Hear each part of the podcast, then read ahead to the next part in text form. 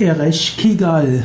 Ereshkigal wird manchmal auch als Ereshkidal bezeichnet. Ereshkigal oder Ereshkidal ist die Gattin der Weite. Sie ist die große Herrin der Unterwelt. Sie ist eine sumerische Gattin, die auf Akkadisch wird sie Alatum bezeichnet. Sie ist insbesondere die oberste akkadische Schlangengöttin. Ja, auch in Indien gibt es diese Schlangengötter, die sogenannten Nagas, und auch in der Kundalini-Schlange spielt die, Mystik, spielt die Mystik um Schlangen eine gewisse Rolle. Auch in der chinesischen Mythologie findet man die Drachen, die heiligen Drachen, oder auch der Eskulap-Stab hat auch zwei Schlangen als Heilschlangen. In diesem Sinne ist die Eshkigal eine Schlangengöttin, wie auch manchmal die Kali in ihrem freundlichen Aspekt mit zwei, mit zwei oder mehreren Schlangen dargestellt wird, manchmal auch nur eine. Eshkigal ist die Schwester von Ishtar und ihr Sohn ist der Totengott Namtaru. Eshkigals Gatte war Gugalana.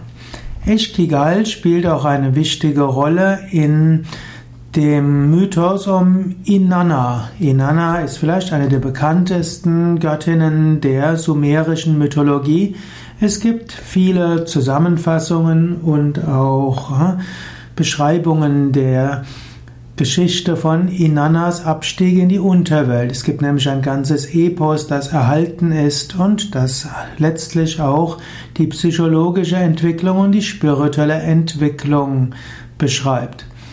Letztlich wurde Inanna äh, getötet, indem Eshkigal oder Ereshkigal Ereshkigal wurde von nein, Inanna wurde von Ereshkigal getötet und Inanna nahm die Macht von hat die Macht von Ereshkigal angekündigt und dann hat Ereshkigal die Wiedergeburt von Inanna ermöglicht.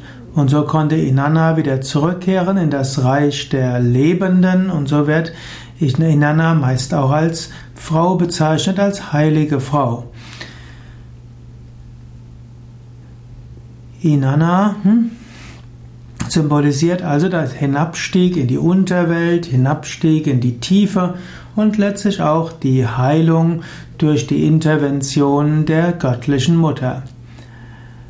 Ereshkigal wird beschrieben als nackte Göttin, sie hat Augen aus Stein, sie hat schwarze Haare, manchmal trägt sie auch ein Löwenhaupt und sie fährt mit einem Boot über den Grenzfluss Hubur und der fließt zwischen dem Reich der Lebenden und der Unterwelt.